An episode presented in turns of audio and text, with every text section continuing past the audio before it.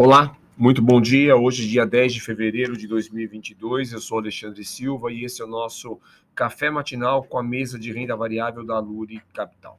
No dia de ontem, os mercados americanos fecharam em campo positivo, S&P com mais 1,45%, Nasdaq com mais 2,08%, Dow Jones com mais 0,86%. Já o índice DXY, que mede o dólar frente às seis principais moedas de países desenvolvidos, esse esteve negativo em 0,16%. A nota do Tesouro Americano com vencimento para dois anos, essa fecharam em alta, em 1,366% contra 1,341% do dia anterior. As notas do Tesouro Americano com vencimento mais longo, de 10 anos, essas tiveram recuo, trabalhando no 1,947% contra 1,961 do dia anterior. Na verdade, as bolsas americanas elas tiveram altas relativamente expressivas, principalmente Nasdaq, né? É, desafiando o risco de serem surpreendidas por uma estratégia mais agressiva do Fed com relação aos juros. Né? É, vale salientar ainda que continuam em andamento as discussões sobre o acordo nuclear entre Estados Unidos e Irã, e isso pode trazer impacto no preço do petróleo nos, nas próximas semanas. Mercado neste momento, o S&P futuro trabalhando em menos 0,21%, o Nasdaq futuro em menos 0,38%. O índice da Bolsa Europeia, SXXP 600, esse trabalhando estável na casa de 0,02% positivo. No radar, não podemos perder a atenção é, com a questão da inflação americana. Os patamares da inflação americana estão altos e hoje haverá um indicador de inflação ao consumidor, o CPI, é, referente ao mês de janeiro. Falaremos do horário um pouco mais à frente. A discussão é, sobre a quantidade e a dose dos aumentos de juros em 2022 também é um outro aspecto a ser acompanhado, tá?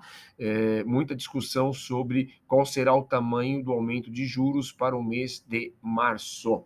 Temporada de resultados lá para os Estados Unidos. Hoje teremos Coca-Cola e PepsiCo apresentando resultados antes da abertura do mercado. Aqui no nosso mercado doméstico, a nossa bolsa ontem esteve fechando positivo, levemente positivo, em 0,20%, a 112.461 pontos. Na verdade, tivemos dois fatores combinados que acabaram impedindo a evolução da bolsa uh, o resultado do Bradesco, refletindo sobre todos os demais bancos, e as evidências de que o ciclo de aperto da Selic irá mais longe.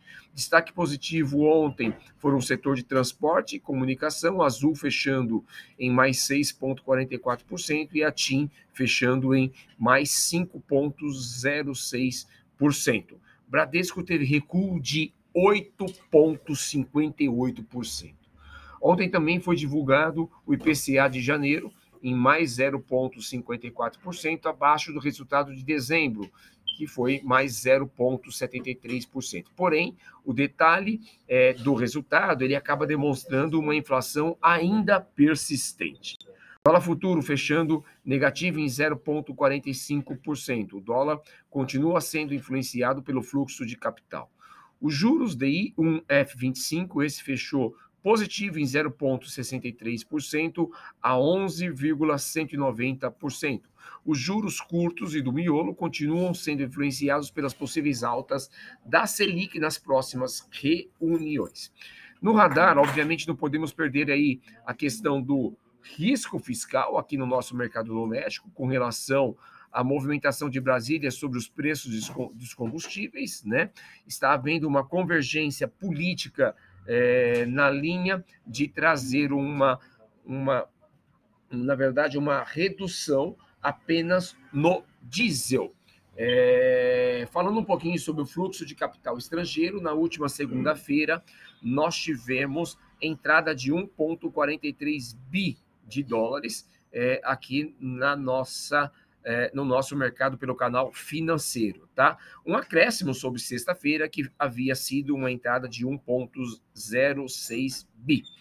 Temporada de resultados. Nós teremos no dia de hoje Itaú e Multiplan apresentando resultados após o fechamento de mercado. Indicadores importantes para o dia de hoje, nós teremos agora às 9 horas aqui no Brasil, a apresentação dos números do setor de serviço referente ao mês de dezembro.